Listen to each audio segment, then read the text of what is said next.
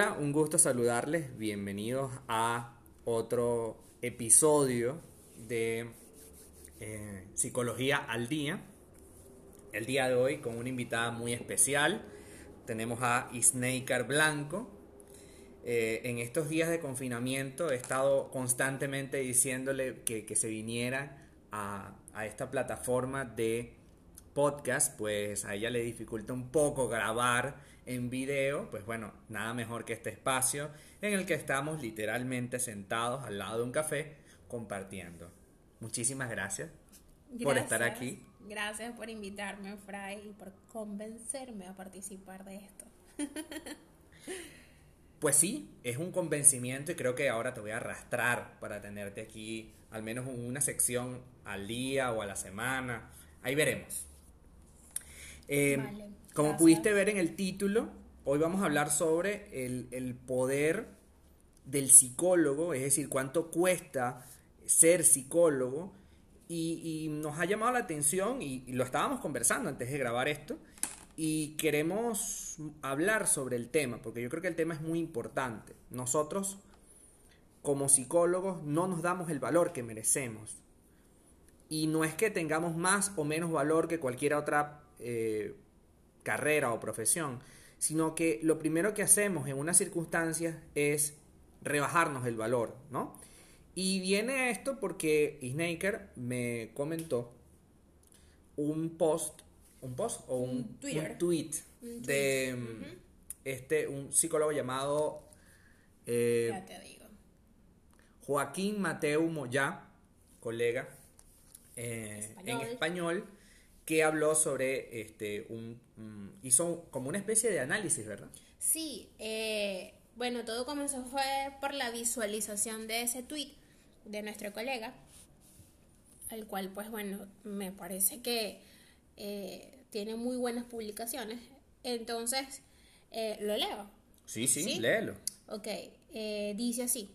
En Castilla y León están pidiendo que los psicólogos acudan a los hospitales a trabajar como voluntarios mientras amplían la contratación del resto de profesionales sanitarios en este momento de necesidad. Hasta las narices de que incluso ahora se nos ningunee sin miramientos. Y pues, sí, es cierto. E, este, este tweet comenzó una conversación de la cual dijimos, bueno, nada, aquí teníamos casi que, que 30 minutos hablando, dijimos, pudimos haber puesto a grabar el podcast y ya, ya tendríamos bastante adelantado porque eh, aunado a, un montón de cosas que, que estamos haciendo en este confinamiento, ¿no? Incluso hasta salió a, relucir el, la serie esta que estamos viendo ahorita de, de, Freud y por qué. Desde ayer nos estamos cuestionando por qué se, hay una tendencia a ridiculizar un poco o, eso, a, quitarle, menospreciar eh, la profesión. Entonces, eh, bueno, debajo de, ese tweet hay un montón de comentarios de otros colegas, algunos muy acertados. Es imposible eh, no, no empatizar o sentirse de algún modo identificado con los comentarios, tanto de aquel que dice, bueno, hay que ir y aportar y no estorbar, como el que dice, bueno, pero es que yo, al igual que todos los demás, tengo que ir al, al súper a hacer compras y tengo que pagar. Necesito tener un dinero. Sí, entonces yo le señalaba a Fray que eh, hay una, tendencia, de hecho yo me, incluyo allí en esa estadística porque cada vez que hay una crisis, eh, pues yo ofrezco mis servicios eh, de forma gratuita. Entonces, él me dice que sí, que somos no. De hecho, hay un tuit de otra colega que, que ella señala eso mismo, que esta situación la hemos propiciado nosotros, consciente o inconscientemente, la hemos propiciado, ¿ok? Porque cualquier otro profesional de la salud, eh, pues va a tener alguna remuneración, bien sea que no le cobre a la persona directamente, pero el Estado se encarga, ¿ok? ¿Y por qué, ojo, sin ganas de, de o sin ánimos de, no quiero que suene algo como que de cierta envidia o celos, pero, ¿por qué se aplaude y se, hay un reconocimiento social al personal sanitario, en este caso en España, a los médicos, a las enfermeras, chévere, todos están haciendo su, una labor que, bueno, es bastante riesgosa, ¿no? Este, pero ¿y nosotros? O sea, ¿qué, qué sucede? ¿Qué pasa? ¿Qué pasa allí, Fray? ¿Qué crees tú que pasa? Eh, el gran problema de la salud mental, ¿vale? Y, y, esto no es solamente nuevo, esto ha ocurrido toda la vida. De hecho, recientemente con esta famosa serie de Freud lo estamos viendo, digamos, de manera significativa, ¿no? La salud mental es importante, pero no es visible. No es lo mismo eh, lo aparatoso que puede llegar a ser una mutilación de un brazo o, o este coronavirus, ¿no? Que es la sensación de que te puede dar el virus y hay unos efectos físicos de ese virus. Sin embargo, los efectos psicológicos de las dolencias, de, los problemas, no se ven. Ese es el primer punto que nos hacen como que, bueno, pero es que yo puedo seguir viviendo si, si no he superado un duelo. Sí, claro, pero ¿en qué condiciones? ¿Bajo qué calidad de vida? ¿Bajo qué, bajo qué capacidad para tomar decisiones vas a tener? Si no sufres de este problema, probablemente sea más fácil que tu vida tenga una calidad ¿no? Tú estás vivo, pero ¿en qué calidad, en qué condiciones? Esa sería la pregunta. El segundo punto es que como profesionales de la salud mental, nosotros nos ponemos por debajo de la categoría del psiquiatra. El psiquiatra vendría a ser como el, hombre fuerte de la salud mental y nosotros somos como el apéndice, el becario, ¿vale? El, el asistente. Y resulta que no es así, porque son dos profesiones absolutamente distintas. Nosotros trabajamos con la clínica conversacional, hablamos y a través de la dialéctica de la conversación es que llegamos a ciertas condiciones clínicas que propician el cambio. El médico, graduado como psiquiatra, lo único que hace es ubicar unos síntomas y recetar. Y en esa receta obtiene el tratamiento. Puntos más, puntos menos, pero básicamente es lo que hace el psiquiatra. Entonces, claro, como él receta y ese, y ese el producto de esa receta, es, ese, esa medicina, te hace un cambio radical de conducta. Es decir, si estabas ansioso, te convierte en una persona depresiva, durmiendo todo el día, pues bueno, sí, hubo un cambio. Y con el psicólogo no. Otra cosa importante es que nosotros le quitamos muchísimo valor a la psicología. Y lo primero que hacemos es, como somos personas altamente sensibles, lo primero que hacemos es, es que hay un problema con el coronavirus, voy a dar mis sesiones de terapia gratis. Entonces la gente se fue acostumbrando a que nosotros teníamos que dar nuestras sesiones de terapia gratis en momentos, en cualquier momento, no solo en momentos de crisis, en cualquier momento. De hecho, me pasa mucho en la consulta cuando te dicen, es que eh, es mi marido y yo, entonces es, menos precio. ¿Pero por qué si son dos pacientes? Es más, debería, ser más. Debería ser más precio, ¿no? Además que lo vas a pagar entre dos. Pero no, inclusive lo preguntan. Es que es, mi marido y yo, no haber un descuento. O acaso cuando vas al súper te dan un descuento. Mm, no te dan un descuento. Todo tiene un precio y deberíamos empezar a internalizar como profesionales que todo debe tener un precio y no solamente por un valor monetario, sino por un valor social. Nos hemos restado valor social y por eso la gente no nos respeta. Y lo primero que dicen en un problema como este es, vayan los psicólogos, cual becarios, cual estudiantes, vayan y regalen su trabajo para ver si aprenden. ¿Qué van a aprender si son todos profesionales de la salud mental? Ya son graduados. No sé qué opinas tú. Sí, este, bueno, en aras de, en todo esto, de tratando de recordar, porque es que verdad tenemos como media hora hablando del tema, ¿no? y, y pues hemos debido darle play y grabar. Pero, ya estamos aquí. Sí, tratando de recordar un poco lo, que, lo que apuntábamos, Fray, eh, en aras de defender un poco esto, yo le decía, oye, pero es que nosotros literalmente trabajamos con algo que no se ve, ¿no? Que es el alma de la persona. Y quizás algunas dirán, wow, qué romántica Snaker. Pero sí, nosotros trabajamos con el alma de la persona, ¿ok? Y tenemos que ser, o sea, tiene que haber un nivel de empatía y de sensibilidad, pues, alto, ¿no? porque es algo de cuidado, es la esencia, no, no le digamos alma, pues digámosle la esencia de la persona, el yo. La conciencia. Exacto, estamos trabajando con, con, lo que es. Allí, allí esa persona, bien sea en el consultorio o bien sea de forma online, está totalmente desnuda, ¿sí? Y estamos hablando en ese sentido psíquico, ¿no? Entonces hay que tener mucho cuidado. Y digo que por eso también, y, puedo entender la tendencia, digo, estoy hablando desde mi posición, no estoy totalmente de acuerdo contigo, Fray, estoy totalmente de acuerdo, no hay que regalar el trabajo, pero tratando de entender porque, bueno, yo, no sé, ese, ese es mi, mi, ese es el fin que yo persigo, ¿no? Y creo que es el fin que perseguimos todos los psicólogos, entender, ¿no? El porqué de las cosas. Entonces, tratando de entender por qué esta tendencia a, irnos desbocadamente a ofrecer nuestros servicios sin importar eh, eh, la remuneración, es porque por eso, porque es que nos sensibilizamos a tal punto que, que oye, pues esa es la naturaleza, ¿no? Pero sí, hay que concientizar que, que, no debemos. De hecho, ayer también estaba viendo las noticias este, de España y, le dije, le dije a Fray, mira, ya están, este, hay un grupo de psicólogas que están ofreciendo, no recuerdo ahorita el, nombre de la organización, pero hay un grupo de psicólogos que está ofreciendo este, terapia online gratuita. Claro, y entonces nos damos cuenta que disminuye la, la, el llamado o las sesiones de terapia de la plantilla o de los pacientes que ya se tienen, porque hay este servicio gratuito. Entonces, claro, yo, ¿para, para qué voy a pagarle a este psicólogo que me está atendiendo?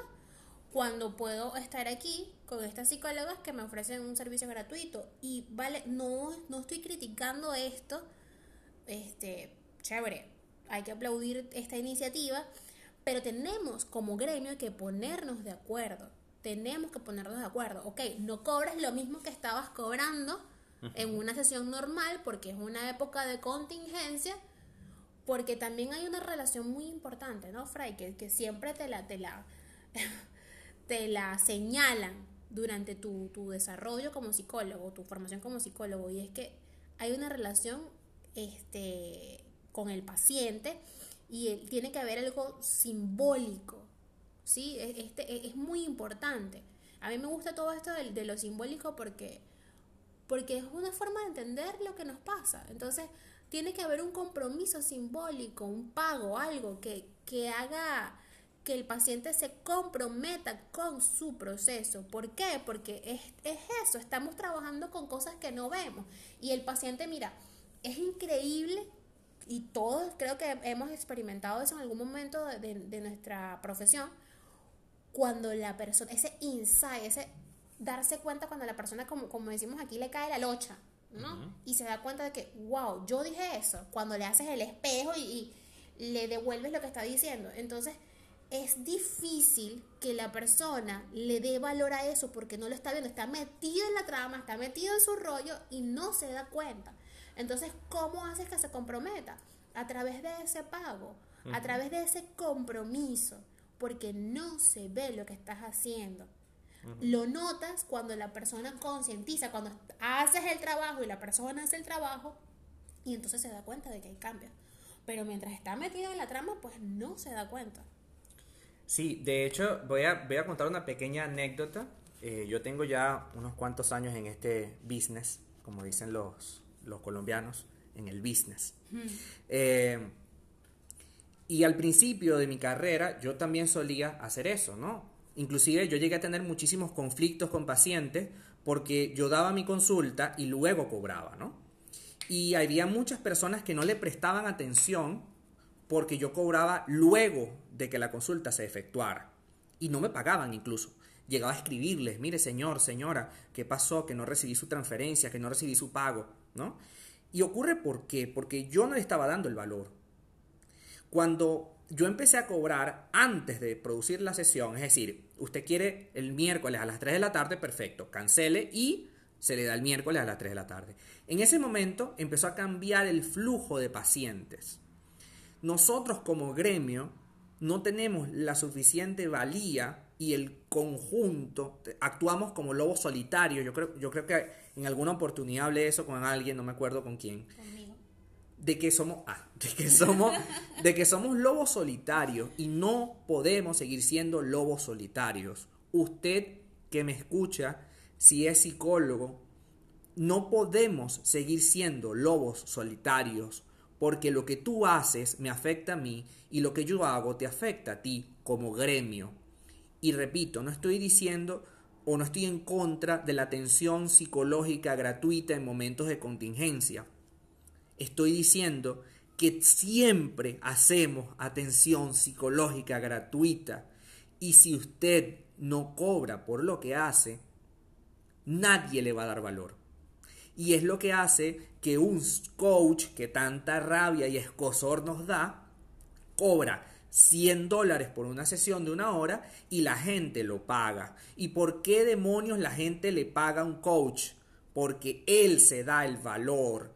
Y a usted le molesta como profesional de la salud mental que un ingeniero con tres meses eh, de, de certificación de coaching cobre 100 dólares y usted tenga 20 años ejerciendo la psicología como profesional y apenas cobres 20 dólares por una sesión. O sea, el problema no es lo que tú estás cobrando, el problema es el valor que te, das. como ser humano, como profesional.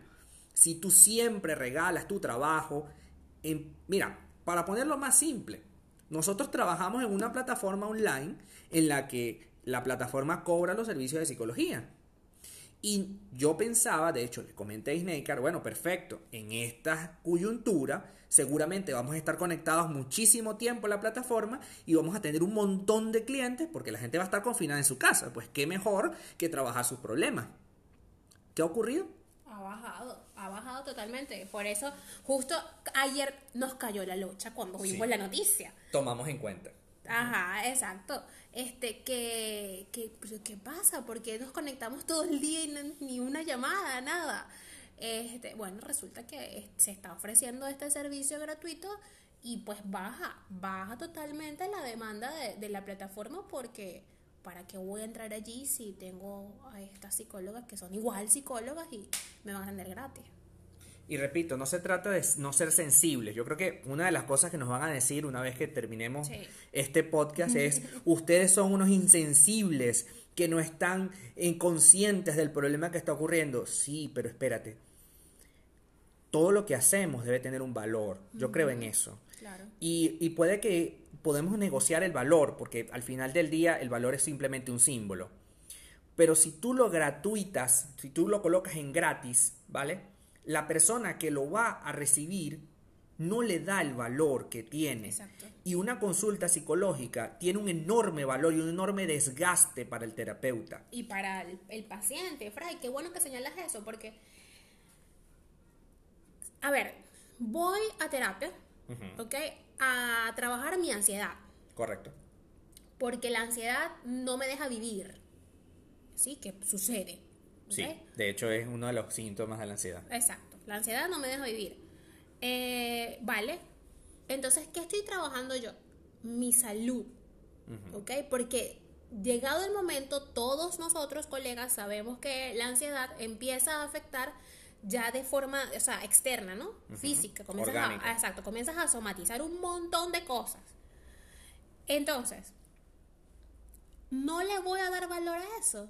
O sea, ¿qué precio tiene mi salud? ¿Vale?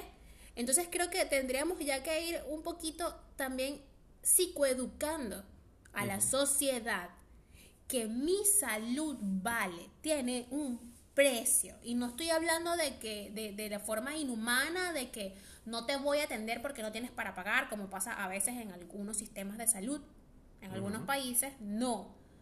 Es que y la gente lo defiende. Exacto. La gente defiende, por ejemplo, yo he, he visto bastantes veces, no, pero es que claro, la clínica tiene que cobrar porque ellos comen. Ajá, pero el psicólogo no come. Exacto. El psicólogo también come y también vive y también tiene una existencia. Es decir, no es un ser que está metido en una cueva y sale, te da una consulta y luego vuelve a su cueva en la que tiene todo ahí. No, y la varita mágica. Y tiene una varita mágica, ¿no? La labor psicológica es una labor de, un desgaste muy tremendo, porque mientras yo te estoy escuchando en esa famosa hora terapéutica, yo estoy pensando en un montón de cosas, teorías, ideas, propuestas, eh, panoramas, perspectivas, y te hablo de cinco cositas, pero podemos pensar en 1200 otras cosas más. En tiempo real, mientras la persona está contando su problema, mientras estamos asintiendo con la cabeza, estamos procesando un montón de cosas. Y la gente cree que eso no tiene Ah, pero tú lo que haces es escuchar a alguien durante una hora. Eso es muy fácil. No es cargar piedra. No, si, es cierto, no es cargar piedra, no es, no es batir cemento, pero es una labor que desgasta de manera significativa a los psicólogos. Entonces, si es una labor que desgasta, debe tener un precio. No, y basta un detallazo. Basta que la gente, como te digo, es que es muy complicado. Es complicado, ¿ok?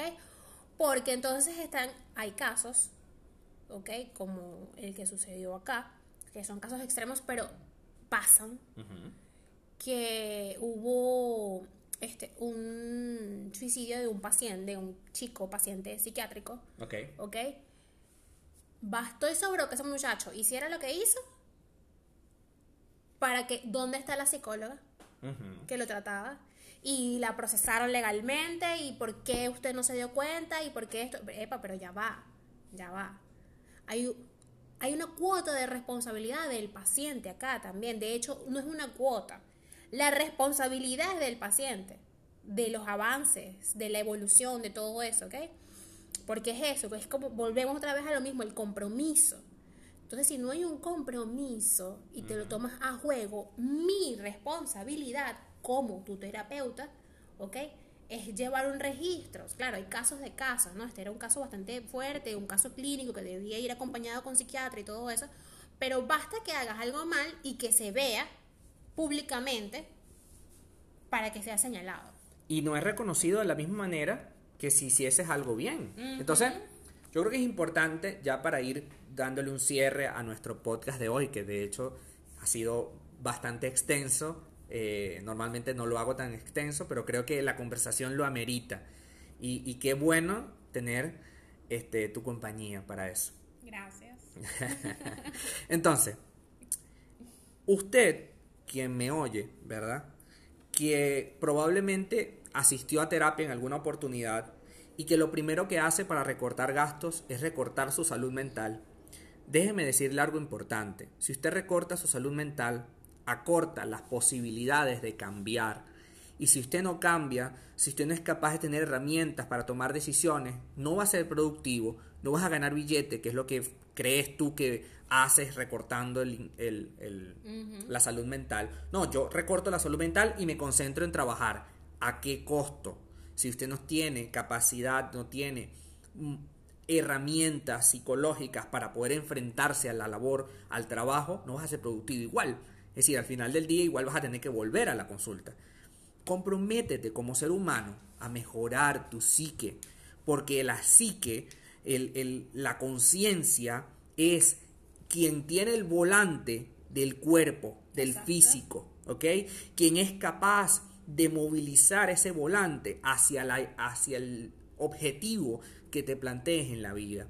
Así que es muy importante ya para ir cerrando, y ahorita te doy la palabra para que tengas un cierre también, que usted se comprometa como, como persona, como ser humano, a darle valor a la salud mental, porque de ahí parte todo. Si su cabeza no funciona bien, si usted no toma buenas decisiones, si la perspectiva, si la percepción de la realidad es tóxica, por Dios, no va a tener capacidad para tomar una decisión. Y si no tomas una decisión, tu vida siempre va a ir al traste, porque no vas a saber qué hacer en momentos de crisis. Entonces trabajemos en eso. Y si eres psicólogo, no sigas regalando tu trabajo, no sigas poniéndole a los coaching mientras tú desprecias lo que haces. Porque cuando yo regalo constantemente, no digo que puntualmente no se pueda hacer, por supuesto que sí, pero si yo regalo mi trabajo, es decir, constantemente me rebajo el precio, estoy socialmente rebajándome el valor. Y si yo me rebajo el valor, nadie me toma en serio. Por eso es que tienes un paciente hoy, mañana no, pasado mañana sí. Y la misma persona puede que toma consulta hoy luego deja de tomar consulta cuatro o cinco semanas y luego vuelve a tomar consulta porque no le da el valor porque tú no se lo das inicialmente. Palabras finales, Ineika. Bueno, estaba ahorita justo pensando mientras te escuchaba que hay un cantante que dijo algo, no voy a decir el nombre del cantante, este, hmm. pero sí voy a decir lo que dijo. Él dijo, mi casa está en mi cabeza, ¿ok? En traducción del inglés al, al castellano. O mi cabeza está en mi casa. Entonces, es cierto, tenemos nosotros nuestra responsabilidad, y creo que para que quede acá una idea que, que se la lleven para analizar nuestros colegas, si están escuchando este podcast, es que debemos psicoeducar a las personas. ¿okay? Lo que hablábamos con el grupo, este, cultura psicológica. ¿Ok?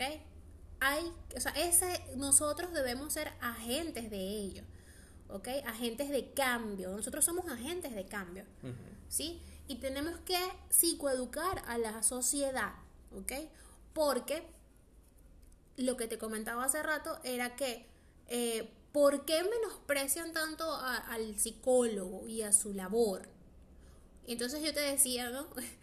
Que es una proyección del, valor que ellos mismos le dan a sus procesos psicológicos, ¿sí? Es una proyección. Y como ellos se menosprecian a sí mismos y menosprecian sus procesos, es algo que no ven, ¿ok? Porque es diferente eh, perder un brazo o perder un dedo a, no sé, tener un dolor de cuello. Pero ¿por qué tienes ese dolor de cuello? Sucede, empiezas, cuando empiezas a investigar y a ahondar un poco en, en todo el, la dinámica de la persona del día a día, te das cuenta que ese es un, un síntoma de lo que está pasando a nivel cognitivo o emocional de la persona. Entonces, bueno, para cerrar es eso, les dejo esa idea allí, vamos a psicoeducar a las personas, vamos a, a, hacerles ver que es importante, ¿ok? Porque si yo no estoy bien cognitivamente, emocionalmente, no voy a rendir bien si yo no cambio mi mundo interno y eso es algo que, mira, no es nada más en la psicología, es en, en las creencias budistas, toda esta gente, ¿ok? Si yo no cambio mi mundo interno, mi exterior va a ser igual un desastre, una locura, como, quieran verlo, ¿ok? La etiqueta que quieran ponerle a, su mundo externo. Entonces, en el momento que tú cambies, en el momento que, que, avances y que evoluciones y que entiendas, empiezas a ver el mundo exterior de otra forma. Y realmente el mundo sigue siendo el mismo afuera, el que estás cambiando eres tú. ¿Ok? Entonces se los dejo allí, sonó un poco romántico, pero se los dejo allí para que lo, lo evalúen y bueno, gracias por invitarme, Fray. Gracias a ti y bueno, hasta el próximo episodio de nuestro podcast Psicología al Día. Muchísimas gracias por quedarte hasta el final.